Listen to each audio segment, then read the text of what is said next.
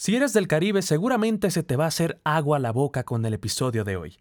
Quédate conmigo estos minutos para que descubras por qué. Dale, Freddy, vamos a cocinar. Corre audio. Señora, muy buenas tardes, muy buenos días. La historia de hoy te va a llevar de la mano de la bien mezclado. Me encanta porque habla de comida. Muchísimos datos interesantes que su nombre lleva rondando el mundo casi. Sigue sintonizando y te voy a contar. Nos vamos a desplazar la historia de hoy. Se dice que la historia de hoy popularizar un dicho. Recuerdo que afuera de tu casa existe todo un planeta todo mestizo. un planeta mestizo. Señores, muy buenas tardes. Mi nombre es Jorge Mejía y te quiero dar la bienvenida cordialmente al Planeta Mestizo, un podcast bien mezclado donde tú y yo, por medio de relatos y curiosidades, descubrimos todos los colores que conforman la paleta global de la que hoy formamos parte. El episodio de hoy me encanta porque habla de comida.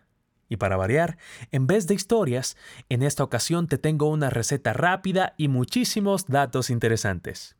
Ahora sí, música de cocina alegre, por favor.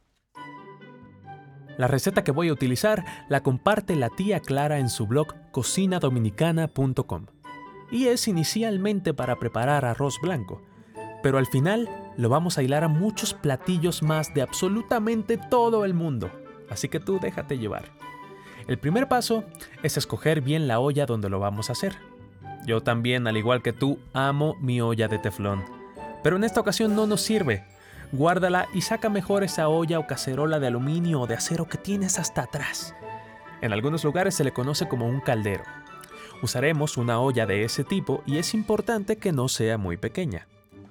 Para lograr hacer este arroz de manera perfecta vamos a necesitar agua, aceite, sal y, obviamente, nuestro arroz. Las cantidades más importantes a manejar aquí son las de agua y arroz, pero esto va a depender mucho de cuánto arroz prepares, de la olla y del calor de la estufa. Un buen punto de partida es usar entre una taza y media o dos tazas de agua por cada taza de arroz. En la cocción del arroz vamos a utilizar suficiente aceite como para cubrir todo el fondo de la olla. Para evitar un exceso de aceite puedes esparcirlo con la cuchara. Agrega sal al gusto y una vez esté caliente, echa el agua a temperatura ambiente. Hacerlo en este orden en particular va a ayudarte a sellar los poros del caldero y crear una superficie antiadherente. Una vez agregas el arroz, asegúrate de moverlo y monitorearlo frecuentemente para que no se te pegue mucho en el fondo y se te queme. Vas a seguir haciéndolo hasta que toda el agua se evapore. Y cuando llegue ese momento, el paso siguiente es tapar la olla o el caldero. Pero antes de hacerlo, agrega un par de cucharaditas más de aceite y revuelve bien el arroz asegurándote de que no se esté pegando en el fondo. Usa una tapa que selle bien toda la olla. Y después de unos 15 minutos, que pueden ser más o menos dependiendo de la cantidad de arroz, levanta la tapa, revuelve un poco ese arroz, pero ojo, esta vez no le hagas nada a eso que se empieza a pegar en el fondo. Tú confía en mí. Tápalo de nuevo por unos 5 minutos. Y si tu arroz ya está debidamente cocido, sácalo de inmediato de la olla y guárdalo para tu comida. Ahora regrésate a la estufa porque todavía no acabamos. La verdadera joya de esta receta está justo ahí, en el fondo de la olla. Si me escuchas desde ciertos países, puede que te estés preguntando qué clase de crimen culinario estamos cometiendo.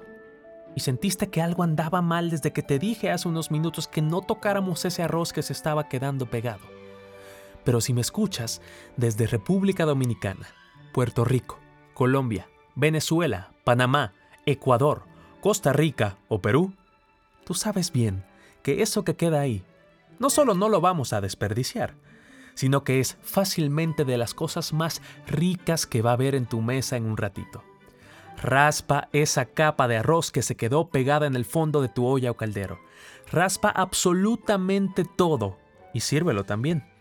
Que con eso vamos a empezar la parte informativa de este episodio.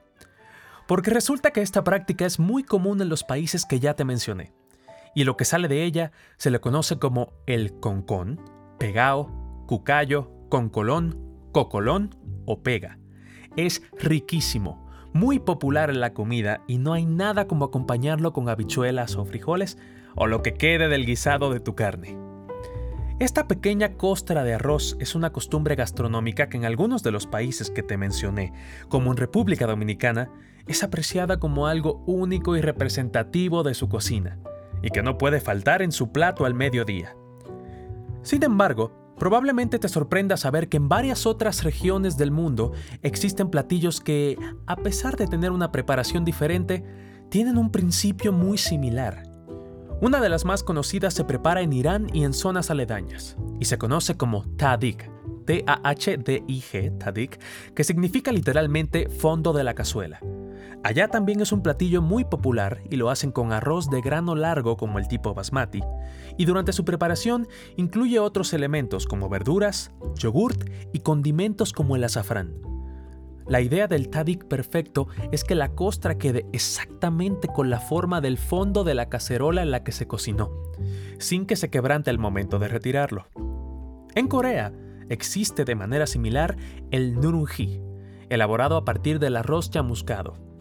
Allá lo consumen como aperitivo, como un snack que puedes comprar, o incluso lo añaden al agua caliente a manera de un té para tomárselo después de comer, ya que algunos creen que ayuda a la digestión. Este último uso lo asemeja también al okoge que hacen en Japón.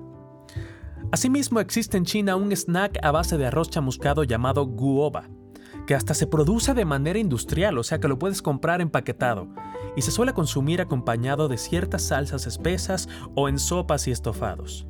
En España, al arroz que se queda pegado al preparar la paella se le conoce como socarrat, y si seguimos investigando podemos encontrarle todavía más parientes, como el tutong en las Filipinas, el com chai en Vietnam, el intip en Indonesia y el jikake en Irak.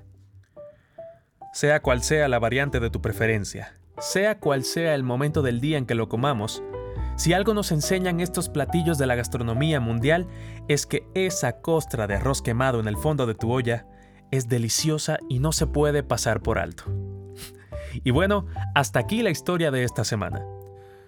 Como siempre, muchas gracias por escuchar este episodio del podcast. Recuerda seguirme en redes sociales, Planeta-Mestizo en Instagram y Planeta Mestizo, un podcast bien mezclado, en Facebook.